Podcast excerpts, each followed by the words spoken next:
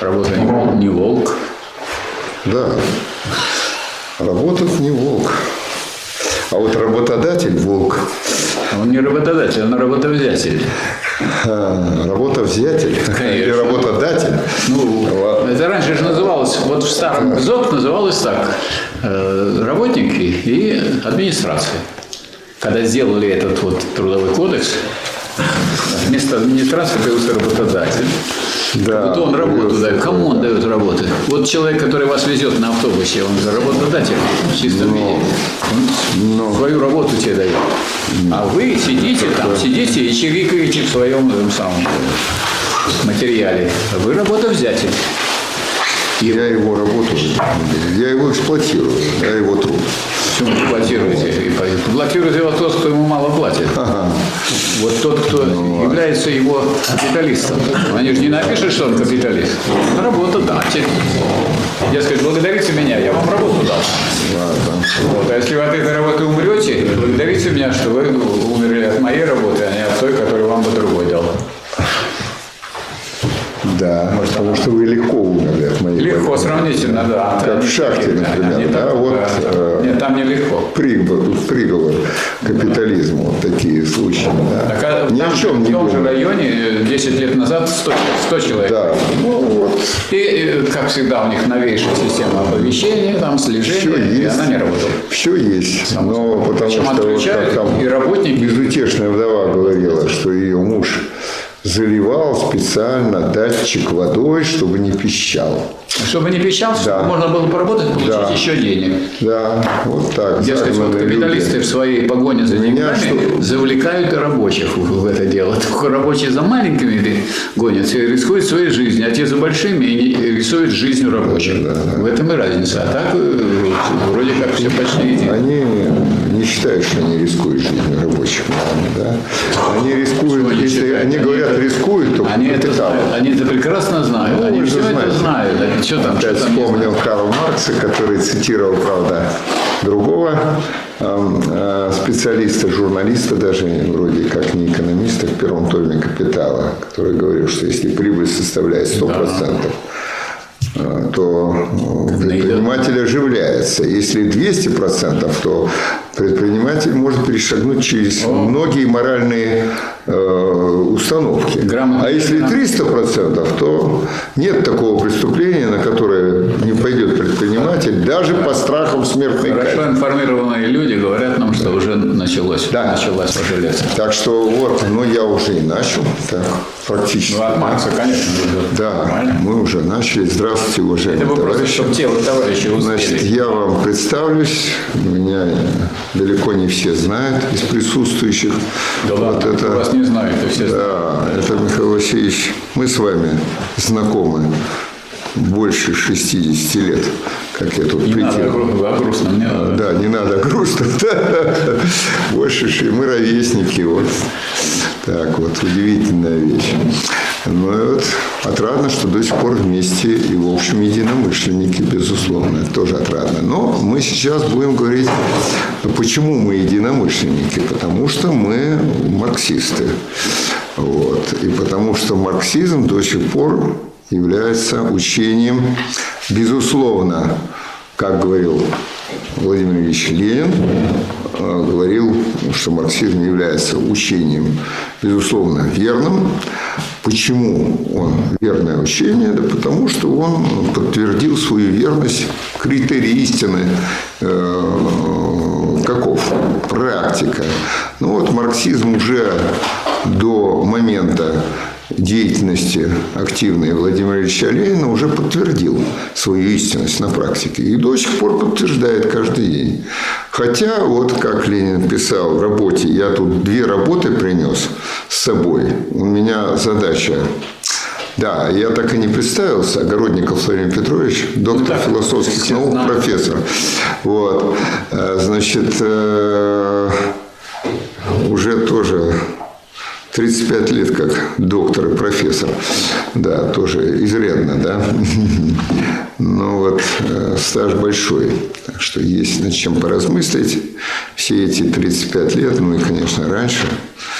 И так не смогли отказаться Да. от марксизма. Э, Нет, ни в коем случае. Нет, э, ни никаких контраргументов. Я, знаете, могу изменить свою позицию. Кстати, в Большом университете, вы не слышали, мне передали не, не сейчас, а уже так после вот нашей, так сказать, демократической перестройки, что меня там называют замшелый марксист. А каково? За глаза. Некоторые граждане. То есть вот догматик такой закоренел, вот никак не может отказаться от этой догмы, поэтому и замшелый, то есть и мохом белый, порос. Белый, мохом белый, порос, да, да вот такой, да. Но я говорю, я могу отказаться от некоторых своих взглядов и даже, может быть, убеждений, если э, найду какие-то аргументы. Но вот на протяжении э, всей своей жизни я контраргументов э, веских против марксизма не находил. То есть вы всю жизнь посвятили поиску аргументов против марксизма? Нет, всю жизнь я, в общем-то, боролся да, за марксизм, марксистскую философию и старался как-то ее развивать. Но у нас сегодня речь идет о единстве марксизма. Я вот уже не первый раз в этой аудитории даже читаю такую лекцию, да, провожу лекцию беседу, поскольку у нас такая вот атмосфера, что у нас не лекция, а лекция беседа. Атмосфера там еще. Да, вот два, Михаил два Васильевич. И два канала еще, которые а, да, да, десятки да, тысяч. Да, два канала, десятки тысяч, да. Среди них много работников ФСБ. Ну, вот, и думаю, когда много. у нас... Некоторые считают, что мало. Сколько, да. сколько надо, сколько есть. Да, сколько надо. Конечно. Да. Вот. Ну ладно, так вот, э, э, задача моя такая, тем более за час, э, уж осталось от этого часа ничего, показать единство марксизма. И я вот всегда, когда эту тему открываю, перед любой аудиторией, перед вашей тоже сейчас, думаю, что, наверное, эту лекцию надо было поставить в конце процесса изучения марксизма. Тогда можно будет во все, я бы был во всеоружии, оперировал да, э, какими-то вашими знаниями, да, уже имеющимися по поводу марксизма, вот, трех составных частей. Показать, что они... Своими знаниями ага. Ну, я буду оперировать своими знаниями, но они должны как-то откликаться в вас, в ваших умах. А вот сейчас они вот. как раз, да. Так вот, э, поэтому такой абрис э, я дам, только абрис. Вот абрис очень короткий и очень четкий по поводу единства марксизма. Дал Владимир Ильич Ульянов Ленин, небезызвестный, наверное, вам хотя бы по названию работы, три источника и три составных части марксизма. И тут же, вот интересно, в этой же брошюрке, да, под этим же переплетом, вот брошюрка, видите, сколько стоила? 7 копеек. Вот есть у нас такая цена. Это советская брошюрка, естественно. Сейчас а, Здесь, да, Карл Маркс работа того же Владимира Ильича и, что интересно, того же времени, 1913 год, и та, и другая работа. Но э, работа Карл Маркс была специально написана, заказная для э, энциклопедического эм, э, словаря Брагауза. И вот а три источника и три составные части марксизма появились вначале там в газете, ну, потом они уже в советское время были опубликованы и отдельно, и в собрании сочинений, конечно. Ясно, да. Так вот, почему я эти вот принес? Еще я принес вот еще одну такую работу и, и даже книгу вот эту я принес. Книга для меня очень важна, знаете, вот лично. Почему я, будучи инженером, по изначальному образованию все-таки стал философом. Вот это благодаря вот этой книге тоже. Эта книга имеет отношение к нашему сегодняшнему разговору. Это работа Фридриха Энгельса «Антидюринг». Вот э, в этой книге единство марксизма развернуто Э, как нельзя более полно, ну, вернее, гораздо более полно развернута в работах Маркса Энгельса, безусловно. Но вот здесь вот э, Я даже называю это, ну, в кавычках, конечно, Библией марксизма. Вот все три составные части марксизма здесь кратко, лаконично и очень ясно, как это умел делать Фридрих Энгельс, изложено. Поэтому я вас отсылаю. Естественно, я сегодня пересказывать эти, эту книгу не могу.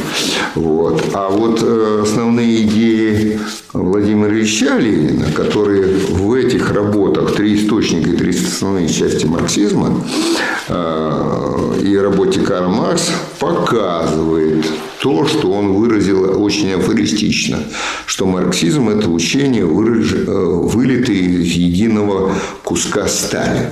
Кстати, по этому поводу очень много всяких, вот до сих пор я специально вот перед встречей с вами набрал это в интернете, посмотрел там, знаете, как только э, не издевается над этим метафорическим выражением. Ну, а если не издевается и просто не ерничает, то, значит, пытаются теоретизировать и говорят, что учение марксизма гетерогенно, то есть оно неоднородно, и гетерогенность – это значит неоднородность по происхождению. Так э, Ленин это и не отрицал, да? что оно неоднородно по происхождению. Э, да и неоднородно абсолютно по составу, да? составные части. Раз три составные части, значит, они не одинаковые, да? это ясное дело. А вот эта метафора единого куска стали, потому что оно действительно едино. И здесь все три составные части марксизма, они увязаны друг с другом очень диалектично, и одна часть служит основой другой части, а та служит э, их единство третьей части. И вот, э, так сказать, вот такое три единства, безусловно, достигнуто было в этом учении Маркса и Энгельса, конечно, поскольку Энгельс тут тоже очень много сделал для развития. Вот книга Энгельса «Антидюринг» – это, вот, так сказать, вот, Библия марксизма. Здесь он Дюринга критикует как раз по его взглядам на марксизм по существу. Вот, так вот, что же такое? Три источника, и вот Ленин тут пишет, вот знаете, э, все-таки я никогда не был догматиком, хотя меня заявляют как догматика в последние годы. Мои коллеги, доктора философских наук, которые, так сказать, э, отказались легко от марксизма, от коммунизма. Все ренегаты. Ну да. А вы говорите, вот. что не ренегаты. Да, Им нет. это не нравится. Ну нет, э, я не буду их там обзывать.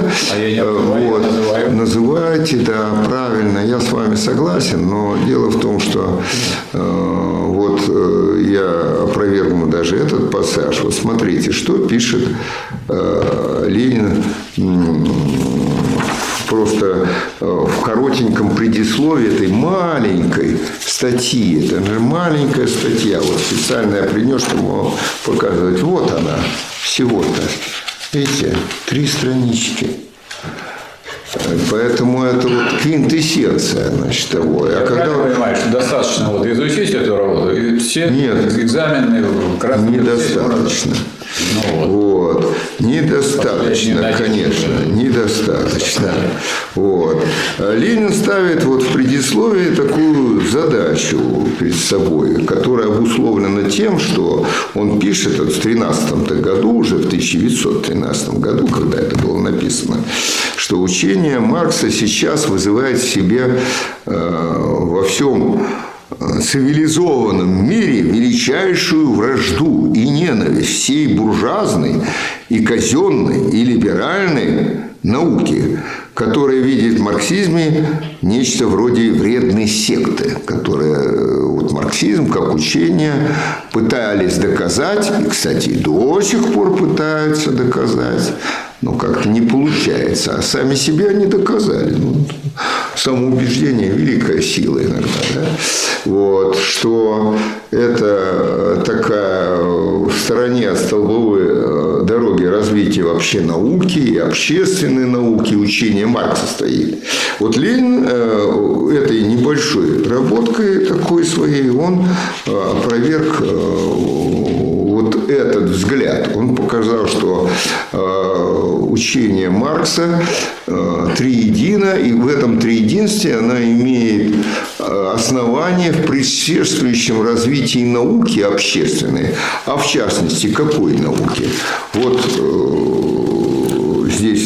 перечисляет, да, это немецкая философия, ну, я должен буду конкретизировать то, что Ленин не делает, что именно, английская политическая экономия и французский социализм, да, вот это источники, теоретические источники марксизма, которые, э, конечно, не были Марксом и Энгельсом просто так соединены, знаете, это произвольно. Даже когда щи варишь, нельзя произвольно там свалить капусту, там морковку, там в любом количестве, как Бог на душу положит, да, соединить, там, сыпануть соли, там, неизвестно сколько, ничего не получится, неудобоваримо будет пища.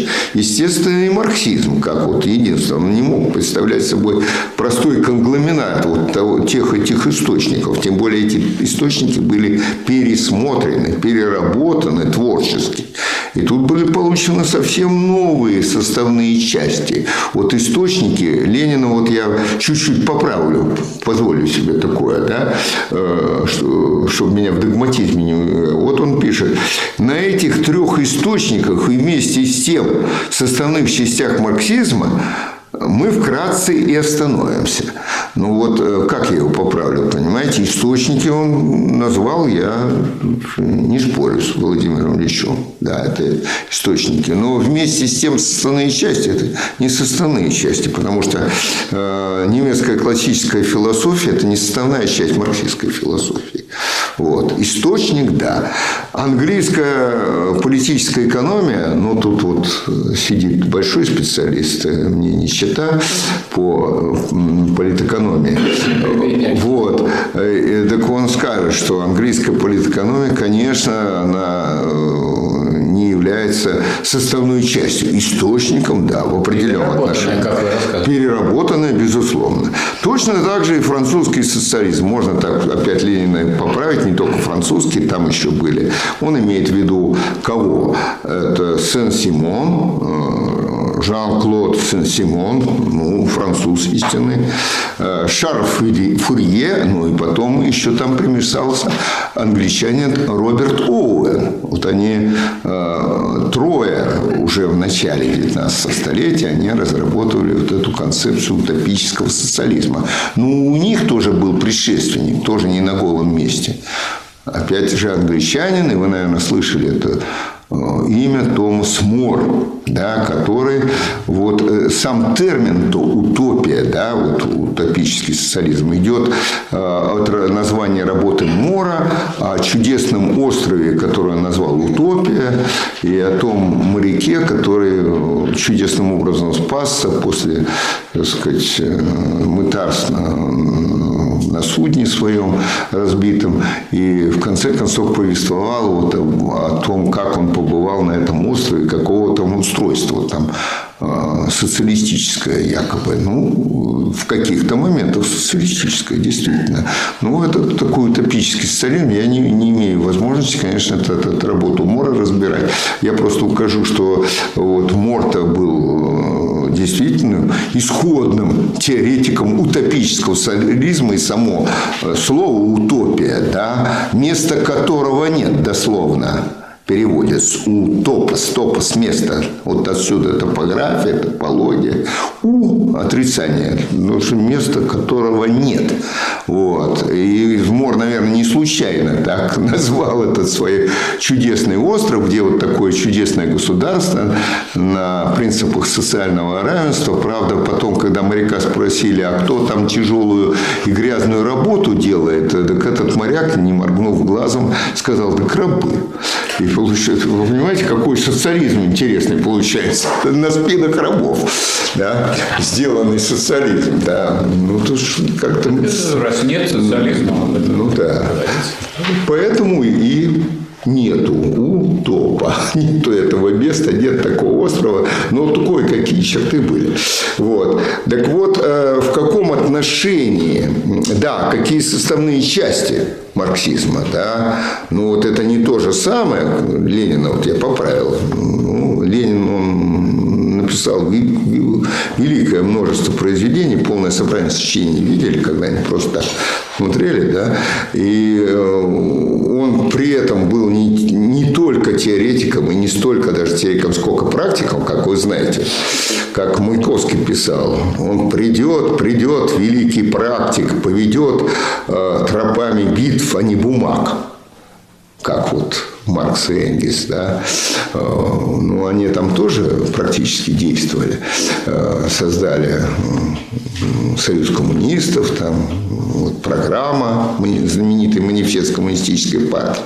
Ну, так вот, э, значит, а составные части это какие? Составные части – это марксистская философия, вот, опять же, он, едино, состоит из двух частей. Это э, значит, диалектический материализм и, так сказать, в чистом виде философия. И, э, конечно, исторический материализм. То есть это материалистическое понимание истории раскрыто. Дальше, если говорить вот связи там, источников, э, в каком отношении немецкая философия э, относится к, к марксистской философии, э, диалектическому и историческому материализму, значит, ну вот отдельно я еще скажу. Но сначала рассмотрим. Английская политическая экономия – вот Ленин показывает. В чем это? Кто такие? Вот вы в школе-то учились, и, конечно, читали Евгения Онегина, вот, и да, заучивали. И помните, что Пушкин пишет, э, что Онегин э, он так ученый малый был, но педант. И что же он э, вот он кое-что, конечно, читал, эрудитом был, бронил Гомера, Феокрита, зато читал Адама Смита. Адама Смита. И был глубокий. Вот Адам Смит и есть один из представителей английской э, классической политэкономии, э, который имеет в виду Владимир Ильич Ульянов Ленин, который послужил источником, теоретическим источником, предпосылкой. Ну, а кто еще, кроме Адама Смита, знаете, нет? Еще был такой... Ага. Рикардо. Да, совершенно верно. Давид Рикардо. Вот. Так вот, чем они прославились? Вот, да, Маркс э, в отдельном еще письме говорил, что не я открыл, э, что не он открыл, трудовую теорию стоимости, не он, не он открыл, да. Вот трудовая теория стоимости вот, была создана этими английскими политэкономами, э, согласно которой э, каждая вещь имеет стоимость, не цену, а стоимость. Тут, наверное, вам Михаил Васильевич уже посвятил, чем различается цена и стоимость. Вот. А стоимость, она соответствует чему? Общественно необходимому рабочему времени для производства этой вещи, общественно необходимому, не только кто там потратил. Так вот, это, конечно, было основа трудовая теория стоимости, что стоимость создается не, не чем-нибудь, не кем-нибудь, не, не какими-то там размышлениями, а трудом создается стоимость. Это, конечно, было завоевание английской классической политэкономии. Вот этих самых товарищей господ, конечно. Вот. Ну и французский э, э, социалист, он пишет, французский социалист какие. Ну вот я уже назвал имена. Э, это Сан-Симон, Фурье, ну и вот э, Роберт Оуэн, да, который к ним, им примкнувший к ним. Ну, кстати, Роберт Оуэн э, не просто теоретизировал, а практически осуществить вот эти идеи социализма. Он там в Соединенных Штатах там, потратил большие свои деньги, погорел. Почему его, ну, он в окружении этих капиталистов, они не могли допустить, конечно, строительство там отдельно взятого там такого города, маленького города города-государства по типу, э, так сказать, еще греческого города-государства. Ну, и гораздо меньше, конечно. Вот. Но вот там, во французском э, социализме, вот идеи Томаса Мора развивались, да. Вот Сен-Симон, конечно, в этом действительно преуспел. Поэтому можно говорить о французском, прежде всего, в теоретическом плане э, социализме, ну, утопическом. Потому что у Сен-Симона и у Шарля Ферье были обоснованы вот, э, первое слово, что такое социализм. Вот у, у, у Томаса Мора не было этого слова мы его называем утопистом, социалист, да, его соци, утопизм такой, да, но социализм вот это вот Фурье и, и э, Сен-Симон, вот они это слово-то, в общем, так сказать, э, разработали. И, и не только слово, естественно, понятие надо было определить. А определение понятия – это указание на те существенные характеристики, которые принадлежат тому классу явлений, предметов, э, которые мыслятся в, этом понятии. Это я так в логику ударился. Да, что такое определение понятия? Да вот они определили в первом приближении, что такое социализм. Да?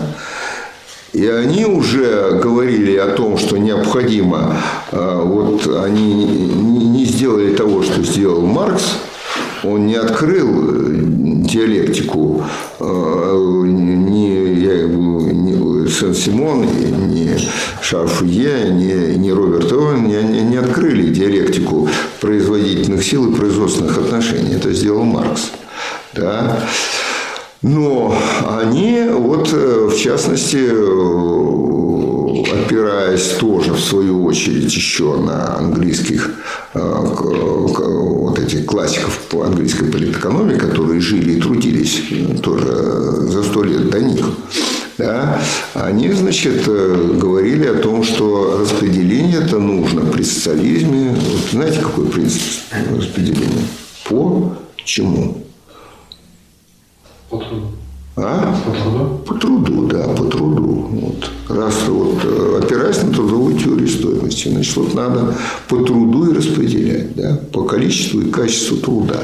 Вот это тоже было их наработка, весьма существенная предпосылка.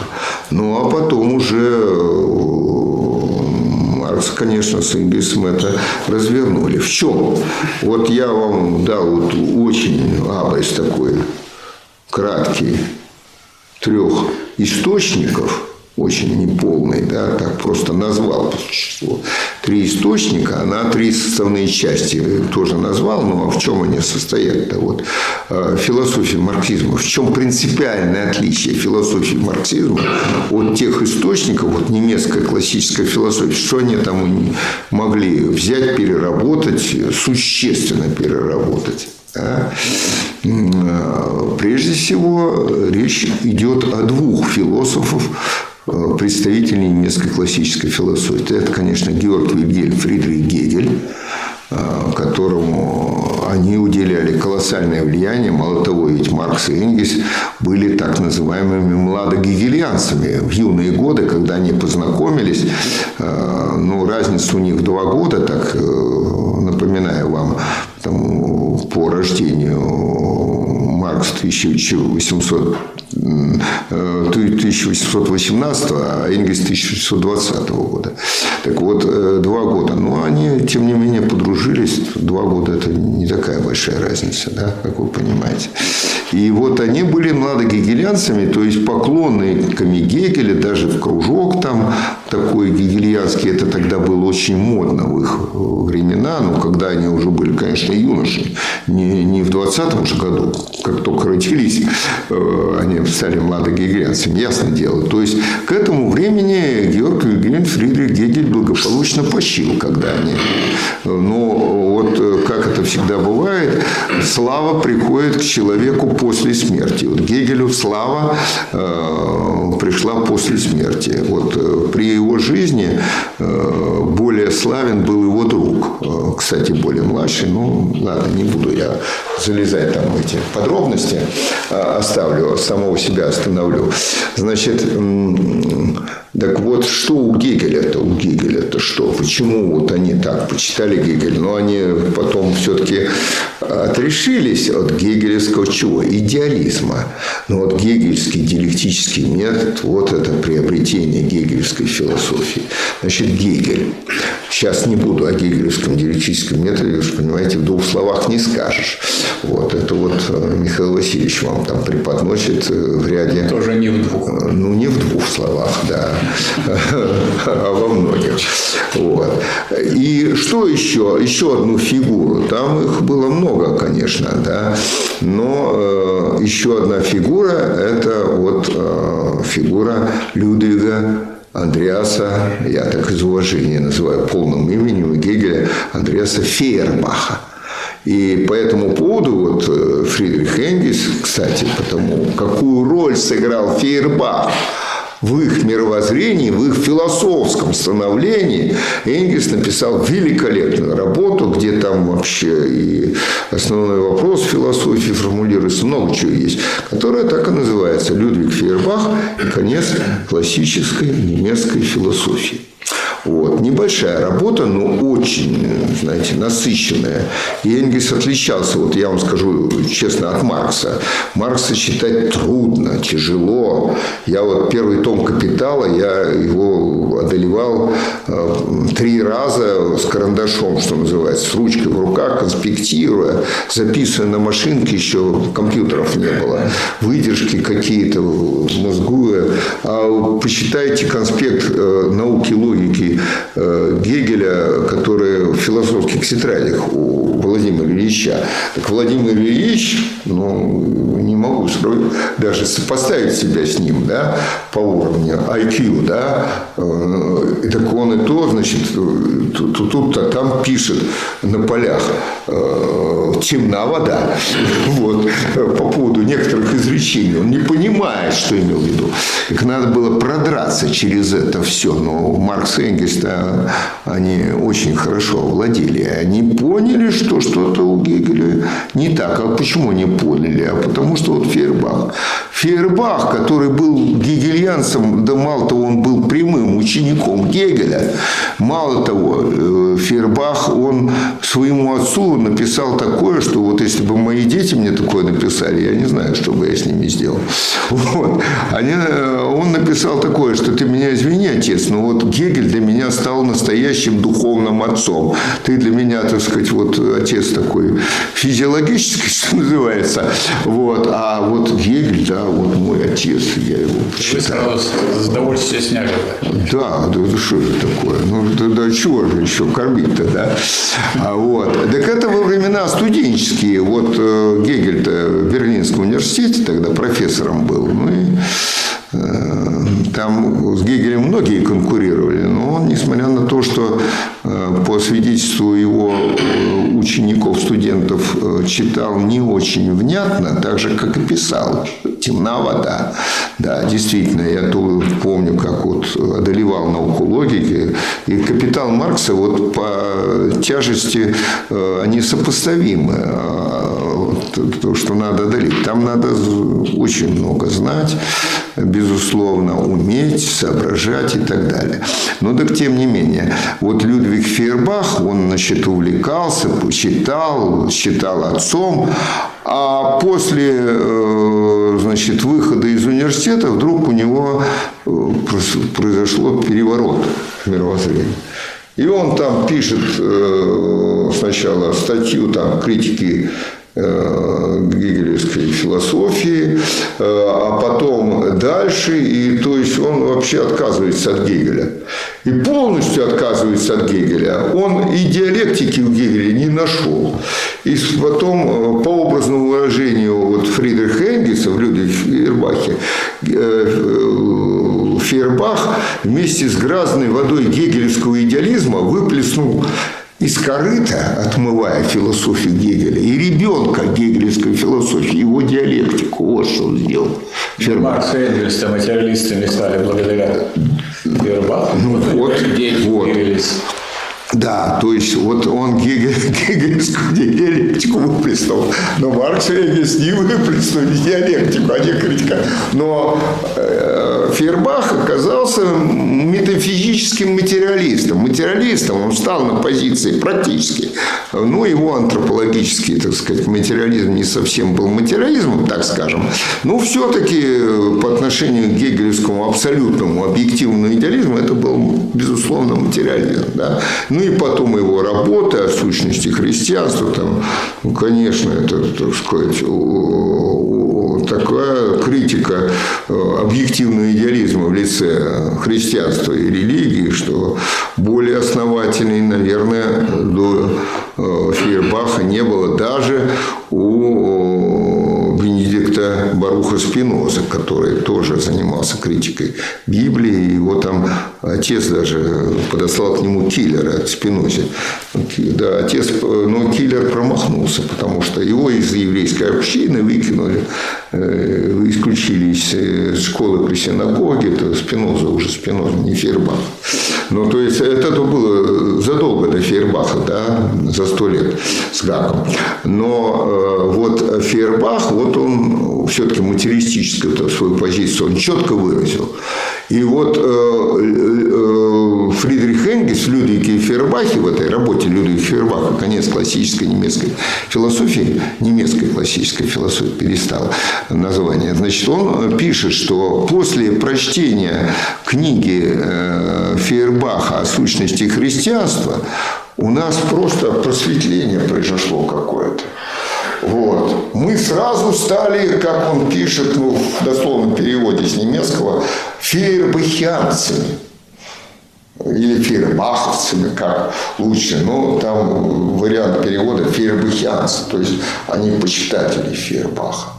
Но они поняли все-таки, что э, Фейербах, критикуя Гегеля, он, так сказать, вот это, ребенка-то не заметил, вот это ядро, которое ни в коем случае нельзя было выбросить выкинуть, да. И они это, ребеночка-то этого взяли, воспитали в своей среде и поставили, э, по образному выражению того же Фридриха Энгельса, э, диалектику Гегеля они поставили с головы, на которой она стояла, на ноги то есть на материалистическую платформу. И вот диалектический материализм – это и есть коренное преобразование да, э, немецкой классической философии. Что-то вот подсказал э, Фейербах, основа гегелевская концепция, которую я не имею никакой возможности даже вкратце освещать, как вы понимаете. Ну, поэтому только название оперирую. Вот. И э, uh, диалектический материализм, и на основе диалектического материализма они уже могли пересмотреть истории развития общества. Но не только диалектического материализма. Я говорил о единстве марксизма. Не только. Тут надо сразу вспомнить, э, вот э, исторический материализм, он не мог прямо вырасти, что называется, из диалектического материализма. Подставляй там какие-то формулы диалектического материализма и получаешь исторический. Не получится. Потому что ну, в обществе-то какие силы там. Вот э, ясно, диалектический материализм тоже что подсказывает? Ищи в, в бытии общества противоречия какие-то объективные, которые являются двигателем э, развития общества. Прогресса, а может быть и регресса. Ищи. А какие он же не указывает. А вот надо же было это открыть. А это открытие надо было сделать благодаря э, рассмотрению уже э, пересмотру английской политической экономии. И вот Маркс этим, вы знаете, он как раз больше всего преуспел. Его четыре тома «Капитала» Вот. Кто прочел до конца, тот тому уже можно ставить после смерти хорошее надгробие. Потому что это да, это работа. Это работа. А, действительно. Ну, может, я, вот, может, Михаил Васильевич мгновенно одолел с первого раза, там, нет? Нет, я два, два раза читал. Два Один раз на русском, другой на английском. Ну, вот, видите. Я встаю и снимаю шляпу, так образно. Вот. Так что, наверное, надо было читать на английском или даже на немецком. Ну, вот я Ник Тверштейн, je parle français, и как, куда мне соваться. Да? My name is Michael. Ну, вот. Полиглот. Вот. Вот так. А Ник Ферштейн куда на немецком там соваться, читать в подлиннике «Капитал», да? Вот что называется. А ведь всякий перевод, он искажает. Уж перевод, скажем, поэзии, это уже совсем новая поэзия. А перевод прозы тоже. И вот по этому поводу всякие искажения марксизма нынешние иногда э, связывают вольно или невольно, бывает и вольно, то есть злонамеренно, э, с каким-то искажением вот, э, толкования, да, трактовки положений, так переведенных или это переведенных. Вот мне сегодня на лекции одна слушательница сказала, ну как же Ленин говорил, что всякая кухарка должна управлять государством. Я говорю, где это он говорит такое? Вот вы понимаете, вот это искажение. Тут не перевод, а просто вот так трансформация э, э, искажает до, как говорится, не, до неузнаваемости. Понимаете, как это? Каждая кухарка, она так вытерла руки в фартук и пошла государством управлять. Понимаете, абсурд. Ну, я вернусь все-таки э, к марксизму. Да, тут. тут тоже это имеет отношение, кстати, к марксизму. Да, как можно и кто может управлять государством, кому можно поручить и каким государством можно управлять на основе какой теоретической и потом практической подготовки. Так вот, э, и так, значит, э, английская политэкономия э, и политэкономия Маркса существенно переработано. Совершенно новое учение появилось, вот, которое здесь Ленин называет краеугольным камнем марксизма. Вот. Прямо здесь это краеугольный камень марксизма. Что это такое? Учение о прибавочной стоимости. Есть краеугольный камень экономической теории Маркса. Значит, вот почему. Ну, опять же, я не могу тут э, эту разворачивать сейчас повествование э, о прибавочной стоимости. Маркс целый том посвятил этой теории. Ну, вот, ну и много других работ, там, популярного критика Прудона, там, например, э, есть работа такая у Маркса Нищета философии. Отповедь э, философии нищеты. Экономиста, кстати, французского тоже Прудона, как французский утопический. Но это отдельный разговор. Вот там Маркс э, еще до «Капитала» а, обосновал некоторые моменты вот этой концепции теории прибавочной стоимости, которая... Почему краеугольный камень политэкономии? Да потому что раскрывает сущность капиталистической эксплуатации. Вот почему. А вот тот же Прудон, он считал, он, ну, да, вот, конечно, это вот капитал, к капитализму он негативно относился, да.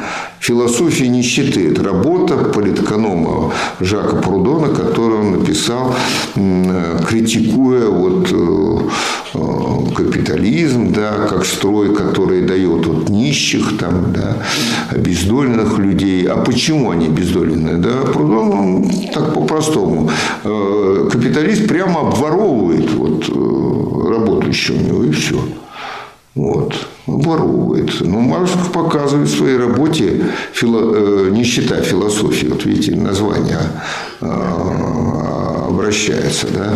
Вот. Э, кстати, потом еще один деятель э, буржуазной э, философии перевернул уже название Маркса. У Маркса не считая философии критика Прудона, а Карл Поппер, он, значит, э, написал «Нищета историцизма» такую, значит, брошюру, да. Вот. Ну, это отдельный разговор. Тоже критика по существу марксизма там. Тоже критика. Кто только не критиковал. Вот, марксизм. Вот. Так вот, э, значит, э, новая политэкономия, она раскрывала сущность э, капиталистической эксплуатации, и причем очень филигранно, дотошно. Первый том «Капитала» – это вот такая политэкономическая поэма. Настолько новый труд. Вот я говорю, сложно, но как только его одолеешь, начинаешь понимать какой могучий человечище, да, Маркс все-таки, как он вот это все раскрыл, это открытие. И это открытие, понимаете, закон, который говорят, Маркс, тут мне тоже, сколько я встречаюсь с критикой марксизма, да, э, постоянно просто сейчас, вы знаете, стало просто модным. Если ты не критикуешь марксизм, а наоборот, вот защищаешь его, э, так это ты просто ретроград, мракобес, да, отсталые навсегда. Вечно вчерашний, как вот называли наши псевдодемократы, э, коммунистов, да, которые остались на коммунистических позициях, членов КПСС, 90% которых сразу стали антикоммунистами, а вот 10% остались, как мы с Михаилом Так Васильевичем. они прибавочную стоимость получают за то. Ага, вот, да, вот зато они и получают. Вот зато они и получают, правильно.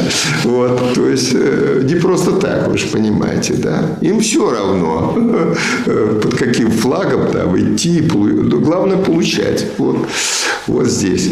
Вот, так что этот момент э, у Маркса, это, конечно, действительно, вот политэкономия Маркса вообще, это э, центр марксизма. Вот без политэкономии Маркса нельзя было бы создать, созданное тому же, тем же Марксом, э, вот эту концепцию исторического материализма. Понимаете, так вот ее обосновать фундаментально и даже математически. Вот Маркс писал в одной из своих работ, что э, та наука достигает э, совершенства и истины, которая доходит до математического обоснования своих положений. Так вот, Маркс дошел до математического обоснования своих положений. Не зная э, высшей математики, читать первый том уже «Капитала» бесполезно. Бесполезно. Потому что вы ничего не поймете там. Вот. А, а вот не, не, не зная... Правильно я говорю? Нет? Нет. Правильно? Нет, там ничего из высшей математики нет ровным счетом. Ну, нет, Первым том нет, капитала осно- основания, основания там высшей математики используется не сама нет. Основания. основания высшей математики. Вот, используется. Ну вот. Теперь, э, значит, что? Еще. Э, Ну и что я не затронул? Это, конечно, вот от французского утопического социализма э, берется некоторые моменты, вот трудовая теория стоимости от политэкономии, плюс вот социалистический принцип оплата по труду, да, некоторые социалистические при- э, моменты, которые были осуществлены у нас в Советском Союзе только, да, впервые на, на практике. Вот. И, и, э, суть производственных отношений, но это все надо было, конечно, еще сформулировать вот в этой концепции уже научного коммунизма. И вот э, у Энгельса я ссылался на то, что это вот Библия марксизма, у него есть вот э, последовательно он идет от философии марксизма, критикует э, нещадно, там несчастный Дюринг, что с ним произошло, если он там познакомился, наверное, с этим произведением, у меня нет сведений, как он отреагировал, я бы на его месте повесился после этого, такой критики, потому что ну, камня на камне не оставят просто. Такая критика, так сказать, беспощадная. А потом идет э, и по всем э, вот, э, э, составным частям марксизма прошелся. Э, Энгельс, критикуя, но он критикуя, критика-то у него конструктивная, он дает позитивный взгляд. Вот что мы имеем в виду, как нас тут Дюринг переврал, и вот отталкиваюсь, а что мы вообще имеем в виду с Марксом-то, поэтому Значит, тут, конечно, и исторический материал, и вот, э, что и политэкономия есть, и э, теория вот, э, научного социализма, или теория научного коммунизма, как у нас вот изучалась. И у нас это начиная с Суслова изучалось, с 62 года. Ну да. А до этого научный социализм. Да, научный социализм был, да, а потом научный коммунизм, правильно. Спасибо, Михаил Васильевич. Хорошо вот иметь такого, так сказать, референта рядом, как вы. Всегда поправит, подскажет. Кто мы так рядом стоим? Вот, как Маркс и Энгельс. Да? Я так вдруг... э, А Да. вот Бобином как Ленин. Смотри, Да, да, ну да, да, да, если по внешности, да. что значит это внешне, оно же и внутреннее. Ну да. Ты Гегель доказал. Явление и сущность, они, конечно, связаны неразрывно. Вот. Вели в краску, товарищи. Да, сравнили. Вот. Значит, вот э, э, э, таким образом я дал такой вот абрис. И Ленин, когда э, подводит э, некий итог этой своей маленькой работе, кстати, более, эм, так сказать, э, подробно и более аргументированно, со всякими там даже цитатами ссылками, то же самое, и не случайно вот в этой книжечке маленькой объединены две работы Ленина, э, и в том же самом 13 году, ну вот вышло тут печатается, он предисловие написал уже в 18 году, но первый раз в словаре энциклопедическом было издано в 13 году. Работа Карла Маркса. Там тоже учение, естественно, Карла Маркса, марксизм, рассмотрен. Э, То есть здесь э, в три источника и три стороны части это абрис такой дается, и он, э, Ленин так и пишет, что вот такой краткий, я дам такой краткий очерк, да, вот, даже не очерк, как он тут это говорит, значит, абрис вот этого учения.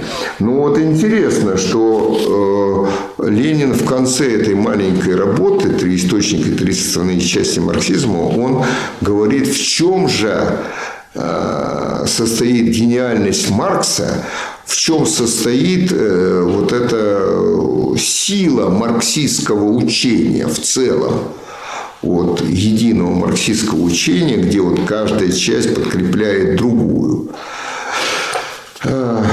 Э, Вот он пишет такие вещи, пишет, э, вот Ленин умел просто так излагать сложные вещи. Вот он пишет в конце вот этой небольшой работы. «А, Люди всегда были и всегда будут очень актуально. Глупенькими жертвами обмана и самообмана в политике, пока они не научатся за любыми нравственными, религиозными, политическими, социальными фразами, заявлениями, обещаниями, вы знаете, как ну, предвыборные обещания со стороны всех партий, разыскивать интересы тех или иных классов. И вот он пишет, что вот это учение о классовой борьбе, развернутое э, через, э, так сказать, использование всех трех, трех составных частей марксизма, да, с использованием трех, он, э, это является главное приобретение. Э, Хотя Маркс сам писал, что не, не он открыл классовую борьбу, английские политэкономы, они уже открыли классовую борьбу. Но он открыл то, что классовая борьба, она неумолимо, э, не неизбежно, но неумолимо и закономерно идет к обществу без класса. Диктатуре пролетариата. А диктатура пролетариата? Да, а потом уже ведет да, обществу без класса. Вот в этом и сила марксизма. И мы убеждаемся в том, что как не критикует тут, как не критикует марксизм, так не пытается его даже замалкивать, а, замалчивать, пардон, а э, мы все еще, так сказать, живем уже капиталистическом этом строе, в этом диком капитализме, который так диким и остался, разбойным э, и сейчас. Э, По Марксу как ни странно. Он в снятом виде содержит. Вот, потому что ну, вот опять, э, значит, кому живется весело, вольготно на Руси, помните произведение Некрасова. Вот. Так вот, кому ведется, ви- живется весело? Там у Некрасова купчине толстопузому, а у нас кому толстопузому? Первое, да, э, э, попу и царю, да, вот там три э, кому сословия, так сказать, класс, который живет весь. А кому у нас? Тот, кто владеет средствами производства. Причем не де юра даже, а де факто. Главное это. Потому что юридически могут не владеть. Там вот топ-менеджер какой-то. Да, чего это он? Да, высокий топ-менеджер. Он в шахте там люди получают. Я очень удивился, когда узнал. Вот э, бизнес FM это передача, источник моей эрудиции.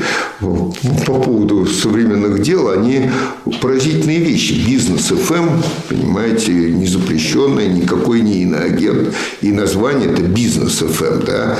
Вот. Они вот говоря об этой трагедии в шахте последней, они говорили, это, ну что это, так сказать, э, любой ценой э, нажива, вот, э, о людях-то не думают, конечно, да, я думаю, батюшки, да что ж такое, вот, вот такие высказывания-то от, от марксизма идут, а не от капитализма идут, и кому живется, у кого, значит, вот вот я начал говорить о топ-менеджерах. Вот топ-менеджеры, которые, в частности, там управляют у нас и этим делом, да, добычей полезных ископаемых. У них зарплата э, доходит до миллиона рублей. В день. А у этих несчастных, я был поражен, вот сказали э, только что э, по бизнес ФМ, что средняя зарплата шахтеров там, на этой самой злосчастной шахте, 50-60 тысяч в месяц, а не в день. Вы понимаете, люди э, работают на износ, даже если они не погибнут, у них средняя продолжительность жизни 50 лет. И вот за такой-то труд, да, все время под угрозой смерти, потому что охрана труда, э, она невыгодна, зачем, да, мы там других найдем работников, конце концов. Ну, как- Вот. А? Как вы это подвели как раз к следующему вопросу. Да. О забастовках, которые... А, у вас тут как раз. Ну Да, вот. Мы с вами местами поменяемся. Да, ну вот, понимаете, вот невыгодно. А где там, вот, кстати, тот же бизнес ФМ, там могли бы защитить профсоюзы, а профсоюзы это бизнес ФМ, говорит, в лице Бофта, это политического обозревателя. Я очень удивляюсь, думаю, что ж такое там Бофт, марксист совершенно, и так слушаю.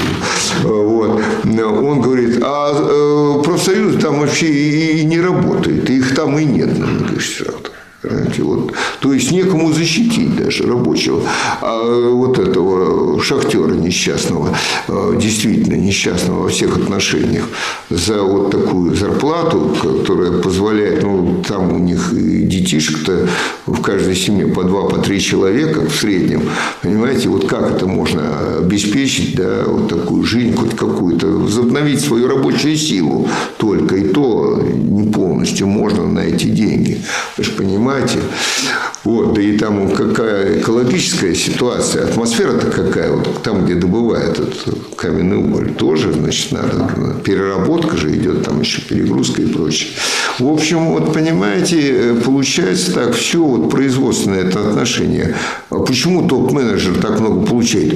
Этот топ-менеджер может быть де юра не владельцем этих шахт,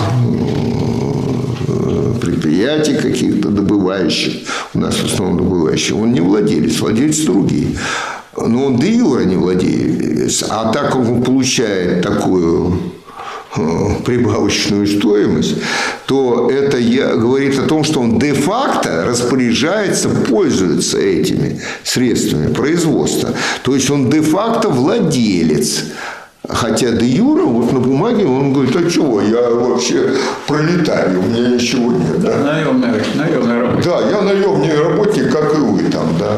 Вот он может сказать тому же шахтеру, да я такой же, как э, наемный работник. Вот. Вот Вот, э, да, ну я понял. Вот э, такой адрес, извините, э, старался быть кратким, но краткость, э, знаете, таланта. не всегда сестра таланта. Потому что все у нас великий закон меры. Вот опять Гегеля вспоминает с благодарностью. Он открыл великий закон меры. Э, И краткость тоже должна быть мерой. Чуть меньше, и уже это не краткость, а галопом по Европам, с- ничего не понятно, все смешалось в кучу, да, и э, не анализ, не поймешь, что просто назвал несколько. Вот я себе, самого себя уже так упрекаю за то, что я при такой краткости. Приподнимайте, хорошо. Да. Вот. Ну, спасибо за внимание.